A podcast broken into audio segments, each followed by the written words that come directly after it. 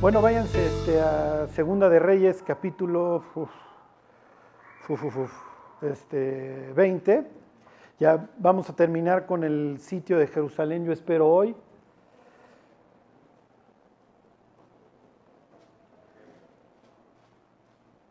Y hoy veremos esto de cómo enfrentar la persecución, porque, miren, para bien o para mal la vamos a enfrentar, eso no hay. Todos, dice Pablo, y todos los que quieran vivir piadosamente, ¿se acuerdan? También padecerán persecución. ¿Por qué? Porque pues, llega el Chelas y dice que ya no chupa, que ya se porta bien, y pues sus compañeros borrachines tienen de dos, o lo critican o se convierten. Y si les gusta el chupirul, pues lo van a criticar. Ajá. Bueno, la semana pasada nos quedamos en el, en el, perdón, en el 18. En el 18, 23, ¿se acuerdan? Donde se está burlando el embajador asirio de, los judíos diciéndoles, pues a ver, si tuvieras dos mil jinetes, yo te, daré, te regalo dos mil caballos. Ok, obviamente dos mil caballos pues, es una cifra, pues, ridícula de caballos, son muchísimos.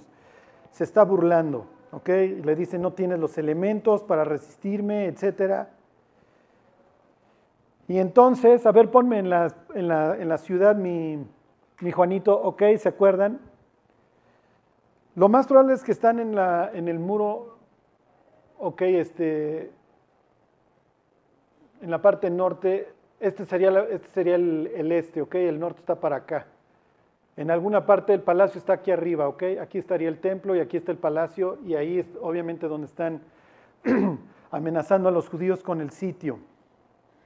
Ok. Y entonces, versículo 26, le dice un embajador judío. Piensen los que vieron la película de 300, ahí la, el encuentro entre los embajadores, ¿ok? Y le dice entonces el embajador judío, versículo 26. Entonces dijo Eliakim, hijo de Hilcías, y Sebna y Joa al Rapsacés, te rogamos que hables a tus siervos en arameo, porque nosotros lo entendemos, y no hables con nosotros en lengua de Judá, a oídos del pueblo que está sobre el muro. Que obviamente en el muro pues están las personas ahí escuchando y saben que pues están muy próximos a, pues muy próximos a una invasión a Siria, ahora sí ya en a Jerusalén y al último resquicio que queda de Judá. Y acuérdense lo que ellos están pensando. ¿eh? Ya llegaron durante años inmigrantes del norte que les tocó el sitio de tres años y sitio es lo último que tú quieres. Y entonces le dicen los embajadores, no, por favor no nos hables porque se van a asustar estos cuates. Y aquí viene la respuesta súper agradable de los asirios. Versículo 27, y el Rapsacés les dijo, me ha enviado mi Señor para decir estas palabras a ti y a tu Señor, y no a los hombres que están sobre el muro, expuestos a comer su propio estiércol y beber su propia orina con vosotros. ¿Por qué? Porque es lo que te espera si te van a sitiar. Va a llegar un punto en donde se acaben los alimentos y te tengas que comer tu, eh, tu excremento. A ver, regrésame y les cuento algo. Regrésame. Ok, este es el estanque del enviado, eso quiere decir silo es uno de los nombres del Mesías. Aquí arriba está la fuente del Gijón, aquí no se ve, pero Ezequías en sus preparativos, y por eso es famoso, había hecho un acueducto para meter el agua a las murallas y soportar el sitio. Y si se acuerdan, el resto de las aguas que estaban en la zona las había cegado para que no tuvieran agua fácilmente los asirios para el sitio, porque si se iban a echar tres años, pues tampoco quieres que estos cuates estén bebe y bebe agua todo el tiempo. Entonces había hecho transportar acá el agua a la fuente de, de Siloé, al pozo de Siloé, es una alberca.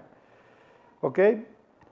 Entonces, las personas ya viendo el estanque lleno saben, cuando se acabe eso, es hora de empezar a beber tu propia orina, porque la sed y el hambre pues, son fuertes.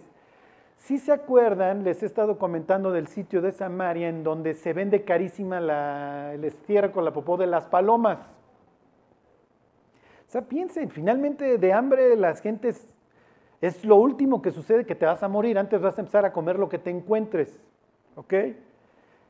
Todas estas historias que hoy les cuento, cuando veamos los evangelios, les van a hacer sentido. Y les voy a poner un ejemplo. Jesús un día está predicando aquí justo durante la fiesta de los tabernáculos. Tabernáculo no es algo que sale en el intestino, son divertículos, ¿ok? No se vayan a confundir. ¿Ok? Tabernáculos son tiendas de campaña, ¿ok? Realmente, si la Biblia dijera la fiesta de las tiendas de campaña, nos haría la vida más fácil. Que no eran tiendas de campaña, eran tiendas con ramas, ¿ok? Traían ramas de palmera y de sauce y eso, y habitaban, la idea era que habitaran siete días en esas en esas, en esas tienditas para recordar el éxodo y que Dios les había dado agua aún durante 40 años en el desierto. El sumo sacerdote venía hasta acá, tomaba agua y hacía todo el recorrido de regreso al templo. ¿Ok? Y cuando llegaba al templo en el último y gran día de la fiesta, el día séptimo, derramaba esa agua que había tomado del Siloé, ¿ok? Que la tomaba del enviado, ¿ok? Eso quiere decir Siloé y la derramaba en el altar, el altar, ¿se acuerdan? Era de bronce, para recordar, ¿qué creen que recordaban con eso? ¿Qué les, qué les suena juntar agua con piedra? Exactamente, recordaban la salida del agua de la peña. Y justo cuando el sacerdote está derramando el agua en el altar, dice Jesús, el que tenga sed, venga a mí y beba, y de su interior correrán ríos de agua que viva, ríos como salió de la peña. Y años más tarde, Pablo va a escribir en la carta a los Corintios que la roca que seguía a Israel y la roca que fue golpeada era quién? Era Cristo. Jesús está diciendo ahí, yo soy la roca que fue golpeada, en este caso que será golpeada por ustedes, ¿ok? Y va a ser vuelta a derramar.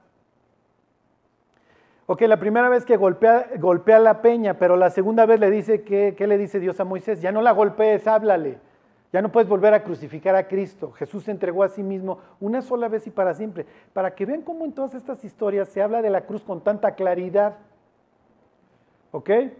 Bueno, el siguiente día ya terminó la fiesta de los tabernáculos, que, que tenía que ver con la luz y con el agua, porque prendían todas las noches este, grandes este, antorchas y fuegos para que Jerusalén iluminara al mundo.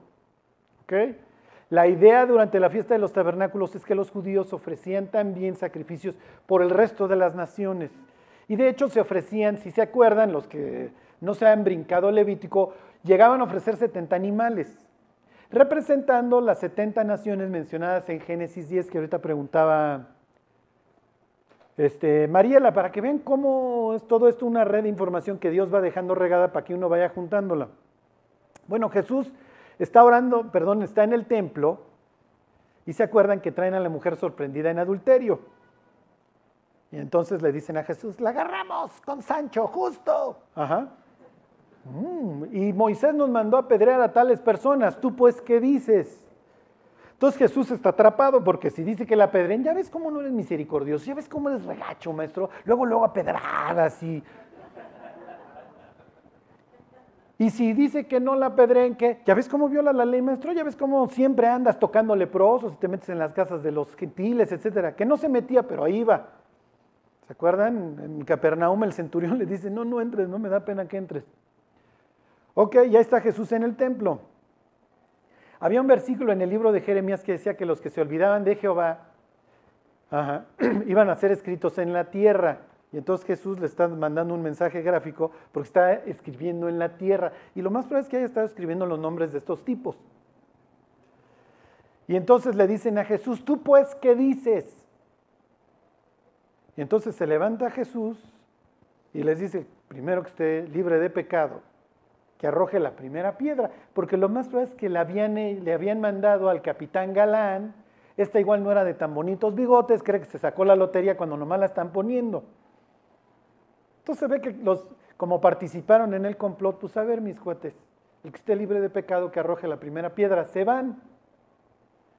Y entonces dice Jesús, yo soy la luz del mundo, el que cree en mí aunque esté Digo, el que, como dice, yo soy la luz del mundo, el que me sigue no andará en tinieblas, sino que tendrá la luz de la vida. Justo acaba de pasar una fiesta que siete días había una gran iluminación. Y entonces Jesús empieza a caminar y se encuentra un ciego. Se lo encuentra hasta acá. ¿Ok? Y todo esto se los cuento para que cuando vean estas historias digan, ah, aquí esto tiene que ver con el rey Ezequías. Y entonces encuentra a un ciego y le dicen los discípulos, maestro, ¿quién pecó? él o sus padres para que haya nacido ciego, porque siempre que hay una desgracia en un niño o nace alguien con un desperfecto, ¿de quién fue la culpa o por qué? Es natural. Y entonces Jesús dice, pues ni este ni él, ni este ni los papás, sino para que en él sean manifiestas las obras de Dios. Entonces piensen, está acá. Escupe, la saliva era algo con lo que tú manchabas a alguien. Entonces Jesús está diciendo, todo lo mío es puro, es lo que está el mensaje que está mandando. Los Jesuses güeros que ustedes ven en las iglesias y etcétera, que parece jugador de hockey de Finlandia, es una representación de Asclepio. Asclepio había sanado alguna vez a un soldado romano con la saliva. Entonces los gentiles cuando leían esta historia, por eso es que adoraban a Asclepio. Cuando Constantino se le ocurre legalizar el cristianismo y luego a Teodosio lo, hace obligatorio, la gente no se convierte por un decreto, entonces, entonces adoraban a Asclepio. Oye, Charlie, cuando yo era católico adoraba Asclepio, sí, efectivamente, ese es el Dios que adorabas, a ese güero así de barbado, de ojo claro, que sanaba con la saliva. El caso es que Jesús no es Asclepio, ¿ok? ¿Se acuerdan? Entonces le pone y le dice, vete a dónde. Oh, ¿a dónde? Exactamente. Entonces, ustedes que ya son, bueno, ¿qué puedo yo decir? Escribas bíblicos, ustedes que ya son eruditos, claro, es el que hizo don Ezequías para guardarse del asedio asirio y quiere decir el enviado. ¿Por qué? Porque al que más profecías mesiánicas se le dieron fue al rey Ezequías. Casi todas las profecías mesiánicas de Isaías y de Miqueas son dirigidas, se entera de ellas el rey Ezequías, son promesas para él, de que va a venir la paz verdadera eventualmente. Y lo manda para allá, pero lo está mandando un, un tramote. Pues ya le hubieras dado la vista ahí, todavía va a tener que agarrar un lazarillo y decir, llévame al estanque de Siloé. ¿Por qué lo manda al estanque de Siloé? Porque uno de los nombres del Mesías es el enviado. Y cuando lo interroguen, él va a decir, me, me hizo así y me envió al estanque del enviado. Luego entonces el que me abrió los ojos es, ¡tada! El Mesías. Jesús no le va a decir a los judíos que Él es el Mesías, siempre lo va a implicar. A los únicos que les dice que Él es el Mesías es a los gentiles o a Pedro, pero en un distrito griego en Cesarea de Filipo, y no lo dice Él, se lo dice Pedro a Él. Pero si se acuerdan, a la única persona de hecho que le dice soy el Mesías es a la mujer samaritana, una extranjera. ¿Ok? Lo manda para acá. Y si se acuerdan, Jesús es como Eliseo, porque antes de Eliseo, ¿quién vino? Elías. Y antes del Mesías, ¿quién venía? Elías, que es Juan el Bautista, exactamente. Cuando viene Namán el sirio para que le cure de la lepra, lo sana ahí mismo, no lo envía al Jordán. Y le, lo manda de regreso un buen, ¿eh? Cuando está con el ciego, ¿qué hace? Lo sana ahí. No, igual que Eliseo, lo envía. Eliseo hacía flotar las cosas, Jesús camina sobre el agua. Eliseo multiplicaba la comida, Jesús multiplica la comida. Eliseo levantaba muertos, de viudas, la viuda de Naín, perdón, bueno, no en caso de viuda, pero de una mujer que ama mucho a su hijo, lo mismo. Ok, entonces para que vean que todo el, choro, el chorizo este que les he hecho los domingos acerca de los reyes de Israel, es para que cuando lleguemos con el último y gran rey de Israel, el que va a reinar para siempre, digan, claro, Charlie, pues yo ya sabía todos esos choros que nos echabas, pero fingía mi ignorancia, sí la tuve que fingir, ¿ok? Bueno, ok, entonces aquí está teniendo lugar toda esta plática, ya está lleno el estanque. Cuando se acabe el agüita esa que guardaron ahí en Siloé, muchachos, van a empezar a beber sus orines. Bueno, váyanse tantito al libro de Miqueas. Miqueas es un profeta que va a hablar durante el reinado precisamente de, de Ezequías, de su papá y de su abuelo. Y les pregunto, y no se los dije la semana pasada, ¿por qué le dice tantas cosas? ¿Por qué le hace tantas profecías hacia el futuro tan profundas Dios a Ezequías? ¿Por qué creen? Por ejemplo, ¿dónde van a ser el Mesías? Se lo dijo a, a este rey, ahí en el capítulo 5 de este libro. Que el Mesías era un ser eterno, se lo dice también, ahí en el capítulo 5. Que lo iban a herir, se lo dice ahí en el capítulo 5. Que los iba a dejar.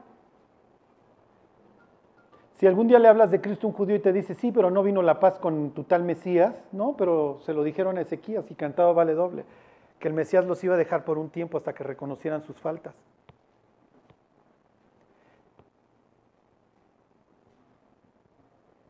Fíjense, 4.1.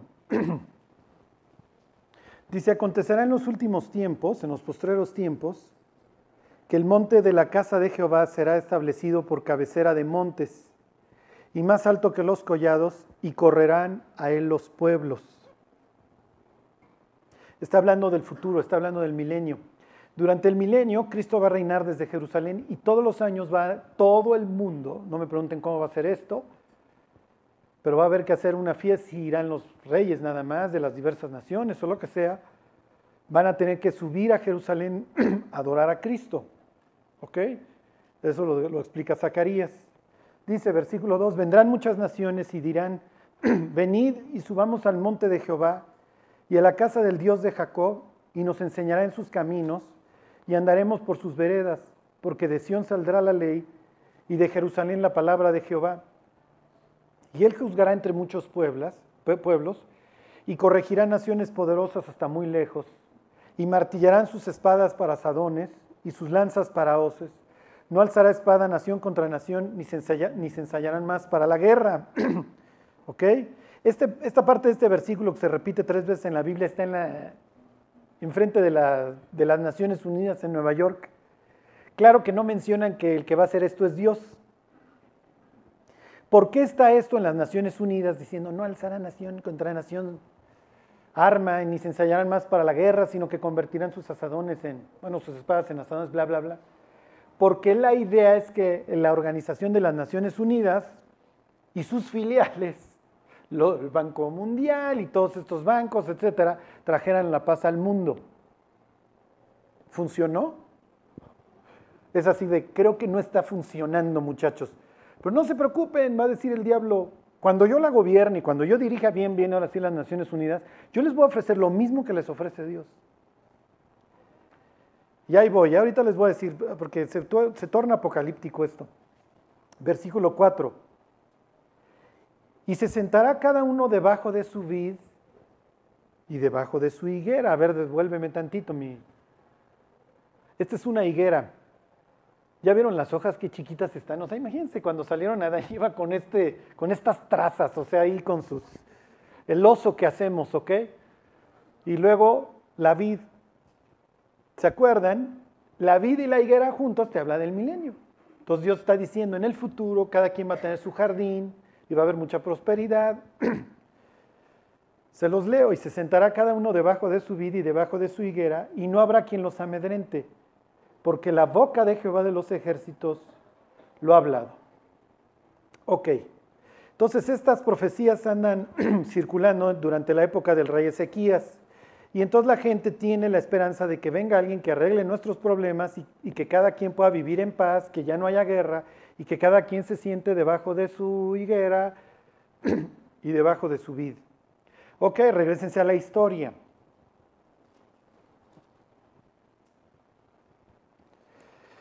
¿Por qué? Porque cuando vengan los problemas vamos a tener de dos. O tomamos el camino fácil o le hacemos caso a Dios. Pero las opciones del diablo siempre van a parecer como, como increíbles, como es que el diablo me está dando una salida, me está ofreciendo lo mismo que Dios.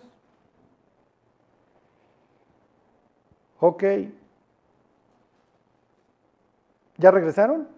Dice 18:29. Así ha dicho el rey.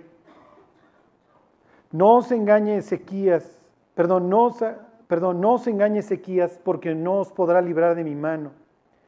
Y no os haga Ezequías confiar en Jehová diciendo, ciertamente nos librará Jehová y esta ciudad no será entregada en mano del rey de Asiria. No escuchéis Ezequías, porque así dice el rey de Asiria, haced conmigo paz y salid a mí y coma cada uno de qué. Mm. Yo te ofrezco lo mismo que te ofrece Dios. Nada más entrégate a mí. Ajá.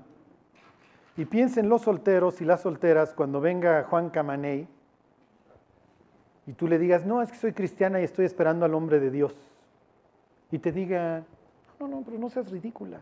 Además me encanta que seas cristiana y tu espiritualidad me encanta. Miren, un tipo enamorado va a abrazar el Islam si es necesario, o sea, y va a decir lo que tenga que decir. Y entonces la joven cristiana dice, no, ya me voy a quedar a forrar Biblias. Fuera yo católica vestiría santitos, ¿qué voy a hacer? No me puedo quedar sola. Y él dice que le encanta mi espiritualidad y que soy lo máximo. Es Senaquerib diciendo, haz paz conmigo, ya, tu Dios no te va a salvar, ¿qué le andas haciendo caso a tus pastores y a los cristianos? Nada más te lavan el cerebro. Y dice uno, y no sabes la cantidad de cochambre que traigo. ¿eh? ¿Qué? ¿Toman las decisiones por ti en tu secta? ¿O no? ¿Alguien se lo han dicho, se los han dicho alguna vez? ¿Que ya te lavaron el cerebro? ¿Que tú no puedes pensar por ti mismo? ¿Que nada más lo que diga tu Biblia, lo que diga tu pastor? Es, el carro que le están aventando al pueblo. Ya, sal conmigo, no alarmes de jamón. ¿Qué te ofrece tu Dios? No, mira, cuando venga la paz verdadera y, venga el Mesías y Jerusalén será la cabeza de los montes, entonces cada uno descansará debajo de su vida y debajo de su higuera. Y los asirios diciendo, somos el primer mundo de esta época, mis cuates. Vivan bajo la mano asiria. Ya vénganse a vivir a Texas, a Los Ángeles, ¿qué hacen ahí en México, Distrito Federal, sufriendo, o en Tlanepantla, o en Naucalpan? Ya vénganse a Houston. ¿Se imaginan vivir cerca de la galería en Houston? No, esto es el sueño de todos los mexicanos.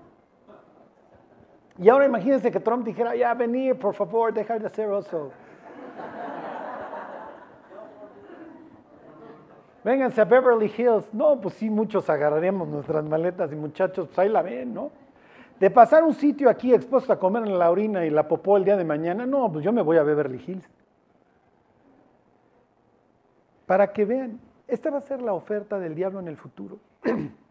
Apréndense este acrónimo GREEN, genética, robótica, inteligencia artificial y nanotecnología. Te ofrezco la vida. ¿Qué te ofrece tu Dios? La eternidad, vida eterna. Yo también te la ofrezco. ¿Se acuerdan? Dicen que para el 2025 ya van a detectar dónde está el gen que, que está mal en, nuestra, en nuestro ser que desata el envejecimiento.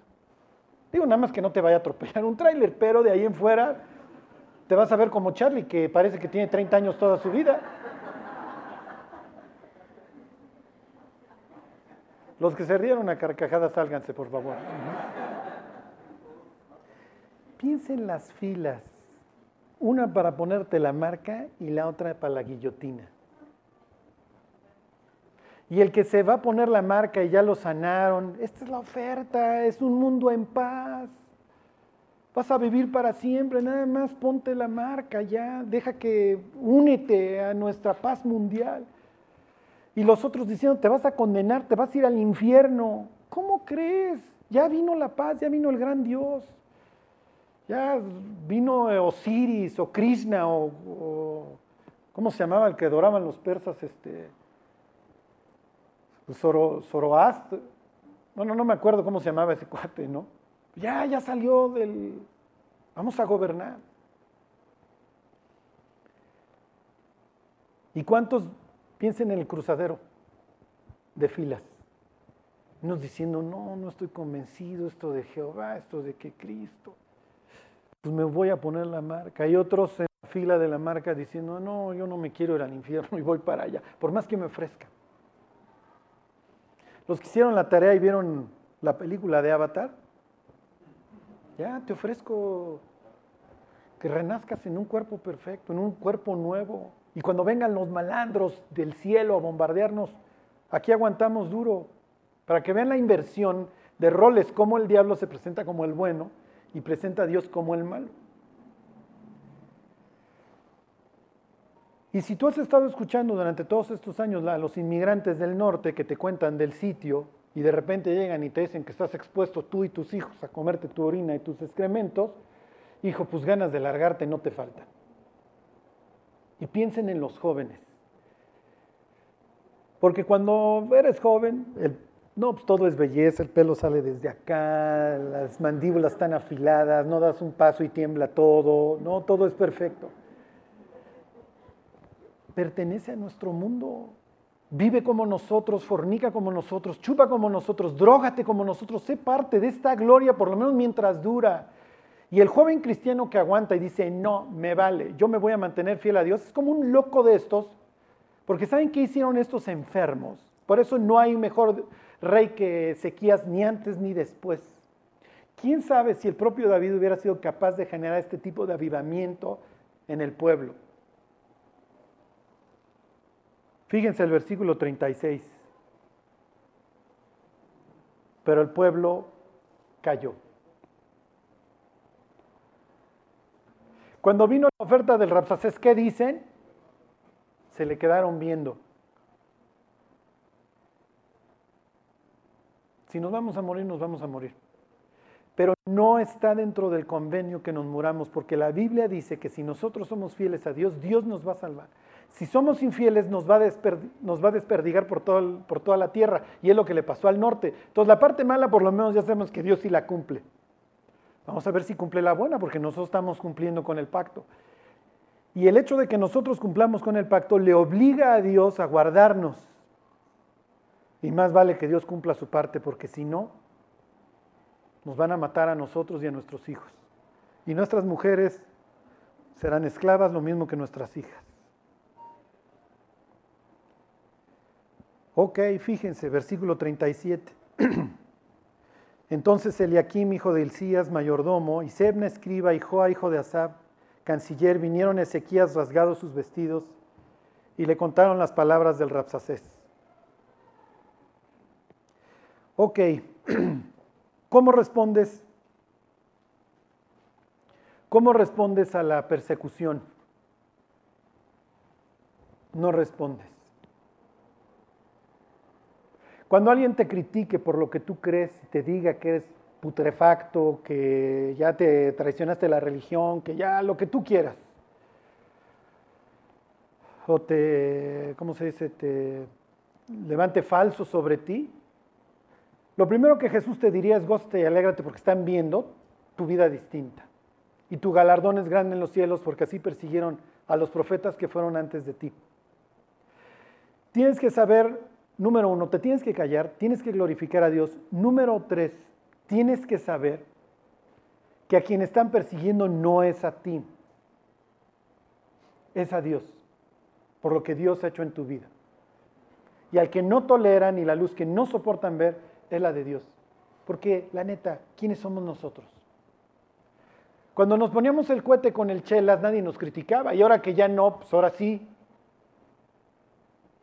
entonces a quien se persigue es a Cristo, es lo que le dice Jesús a Pablo. ¿Por qué me persigues? Dura cosa, estarle pegando al aguijón, maestro. Entre más duro golpes, más te vas a lastimar, porque los aguijones se van ampliando. La persona que persigue a Dios, lo único que está provocando es que tarde o temprano Dios se canse de ella y como mosquito, mmm, Es lo que hace Dios. Oye, Charlie, ¿por qué no matan los mosquitos ya pronto? Porque para Dios un día es como mil años y mil años como un día. Sus tiempos no son los nuestros. Pero les voy a terminar de decir para que cuando los persigan, sepan que hay algo detrás. A ver, váyanse a Isaías 10.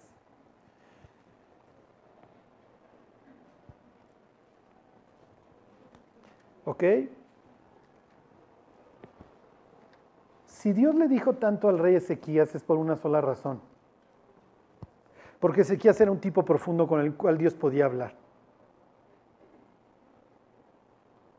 Si Dios tiene una conversación tan profunda con Nicodemo, es porque Nicodemo es un tipo profundo con el que puede tener ese, ese nivel de diálogo. ¿Sí me explico?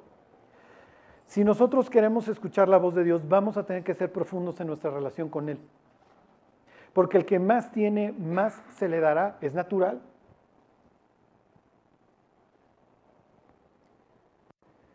Fíjense, 10.5. Oh Asiria, vara y báculo de mi furor, en su mano he puesto mi ira. Le mandaré contra una nación pérfida y sobre el pueblo de mi ira le enviaré para que quite despojos y arrebate presa y lo ponga para ser hollado como lodo de las calles. ¿De quién está hablando? ¿De quién creen que está hablando? De Israel del norte. El norte está tan podrido, tan violento, que Dios va a usar a los asirios. Versículo 7, aunque él no lo pensará así, obviamente ni Tiglat-Pileser, ni Salmanaser, ni Sargon, ni el propio Sennacherib hasta ahora han pensado que Dios los está usando. Aunque él no lo pensará así, ni su corazón lo imaginará de esta manera, sino que su pensamiento será desarraigar y cortar naciones no pocas, porque él dice, mis príncipes, ¿no son todos reyes? No es calmo como Carquemis, Samad como Arfad y Samaria como Damasco. Como halló mi mano los reinos de los ídolos, siendo sus imágenes más que las de Jerusalén y las de, Samaria, como hice a Samaria y a sus ídolos, ¿no haré también así a Jerusalén y a sus ídolos? Me brinco al 15. Se gloriará el hacha contra el que con ella corta. Se, ensorbecerá la sierra contra el que la mueve, como si el báculo levantase al que lo levanta, como si levantase la vara al que no es leño. A ojos de Dios que son los asirios, su instrumento. La persona que te persigue, que es de Dios, su instrumento. La siguiente vez que alguien los esté calumniando, esté hablando pestes de ustedes por su fe, volteenlo a ver y digan, hijo, Dios sacó el cepillo. Le pueden decir como a Oribe, el cepillo Peralta. Pueden decir al que los persigue, tú eres un cepillo. Porque Dios te está usando para purificarme a mí. Por eso no tiene caso que contestes, porque vas, a estar hablando con un serrucho que está siendo movido por Dios. Dios está permitiendo la invasión a Siria, a Jerusalén, para purificarlos, para limpiarlos. ¿Cómo va a ser la vida en Jerusalén después de que mueran 185 mil asirios delante de sus narices? y decir, Dios nos libró, cumplió su parte. ¿Se imaginan cómo vivió la gente después de eso? No ha de haber habido una fiesta que no se perdieran, no ha de haber habido un día que no iban a buscar a Isaías, síguenos contando del milenio.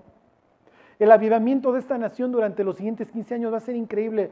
Por eso cuando veamos los siguientes capítulos vamos a preguntarnos, ¿qué pasó? Y en el qué pasó vamos a tener que volver a hacer introspección porque ahí viene la siguiente generación y la vamos a tener que enseñar a amar a Dios porque la siguiente generación va a abandonar a Dios nuevamente. Pero ya me estoy adelantando. Les vuelvo a leer el, 12. Pero acontecerá que después que el Señor haya acabado toda su obra en el monte de Sión y en Jerusalén, castigará el fruto de la soberbia del corazón del rey de Asiria y la gloria de la altivez de sus ojos. Cuando yo acabe de hacer lo que tengo que hacer en tu vida a través de la persona que te persigue, luego me encargo de él, pero no antes. Y si ustedes piensan en las épocas en que ustedes han sido perseguidos por lo que ustedes creen, y después viene la bendición de Dios, sales mucho más fortalecido. Y no me refiero que el vecino diga que son flanders o que son aleluyas, porque eso... No, piensen cuando tu trabajo está de por medio, cuando es tu familia, la que te alucina, la que te persigue. Piensen en las personas en el sur de nuestro país. Cuando llega el del pueblo les dice, da para la fiesta del santo. No, pues no doy. Ah, no das. Vas a ver si no das y de repente llegan machete en mano, que des para la fiesta del santo patrono. Me acuerdo una vez de, de una señora que trabajaba con nosotros oaxaqueña y me decía que metieron a los cristianos en un granero y que los amenazaban con quemar el granero porque no dieron para la fiesta del pueblo. Y gracias a Dios intervino Dios en su fidelidad y vinieron los judiciales de Oaxaca y detuvieron la masacre. Piensen en las personas en Hidalgo que perdieron hace años sus, sus casas. Y eso es de lo que te enteras.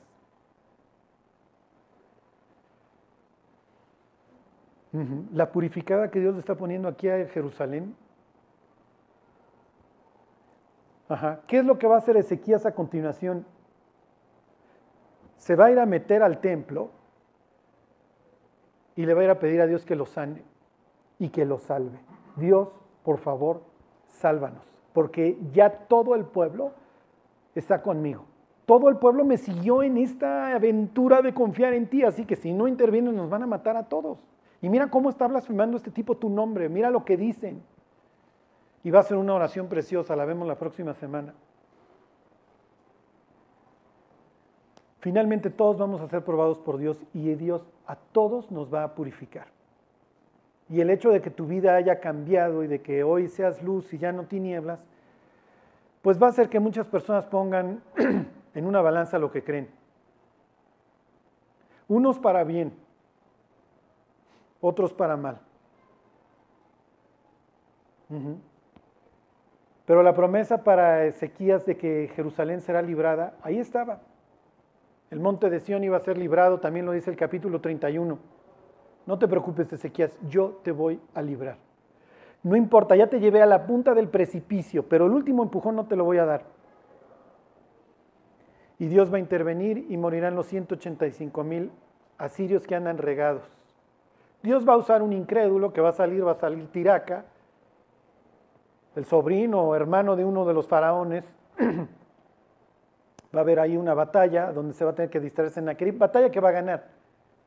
Pero ya no va a poder regresar a Jerusalén porque en el Inter le van a matar a 185 mil hombres, que pues vayan ustedes a saber, a ser la mitad de todo su ejército. Y Sennacherib tendrá que regresarse a, a, la capital que él había pues, remodelado. Su papá, este Sargon, había reinado en Asur, este se había ido a Nínive y ahí está el libro de Nahum que habla del futuro que iba a recibir Nínive el día de mañana, que iba a quedar hecha cenizas. Y se la había cantado Dios. Por una simple y sencilla razón, pensaba los asirios que era en honor a su dios Asur y por su poder. Y Dios dice, no, mi cuate, no te equivoques, fuiste mi instrumento para expulsar el norte de todas las abominaciones y limpiar yo mi tierra y para purificar, para purificar lo que quedaba en el sur. Y el sur se va a echar un gran tiempo. Y luego va a venir un rey nefasto otro rey nefasto y luego va a venir el último gran rey de Israel que va a ser el rey Josías, que va a ser una especie de sequías, pero ya es demasiado tarde. Es una especie como de los últimos fieles durante, antes de la tribulación y durante. Bueno, uf, váyanse a Primera de Pedro y ahí terminamos. Nada más les digo estos dos versículos dice Primera de Pedro 3:13, ¿quién es aquel que os podrá hacer daño si vosotros seguís el bien? Mas también si alguna cosa padecéis por causa de la justicia, bienaventurados sois. No está hablando de Duarte, ¿eh? está hablando de la justicia de Dios. ¿Ok? Por tanto, no os amedrentéis por temor de ellos ni os conturbéis, sino santificad a Dios el Señor en vuestros corazones y estad siempre preparados para presentar defensa con mansedumbre y reverencia ante todo el que os demande razón de la esperanza que hay en vosotros. Bueno, versículo 17, porque mejor es que padezcáis haciendo el bien, si la voluntad de Dios así lo quiere, que haciendo el mal.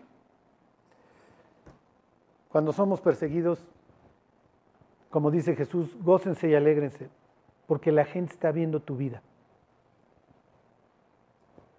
Estás como Cristo, estás haciendo olas. Bueno, pues vamos a orar y que Dios nos guarde de la persecución, que Dios nos mantenga fieles y que como dice la carta a los hebreos retengamos firme nuestra confianza y el gloriarnos en la esperanza, porque eso es lo que hacemos los cristianos, nos gloriamos en la esperanza que tenemos por delante. Bueno, Dios te damos gracias por, por esta historia, Dios que nos alienta. Gracias por recordarnos, Dios, que tú tienes el control de todo siempre. Y te queremos bendecir, Señor. Bendito seas, gracias por la cruz, Dios, por habernos salvado.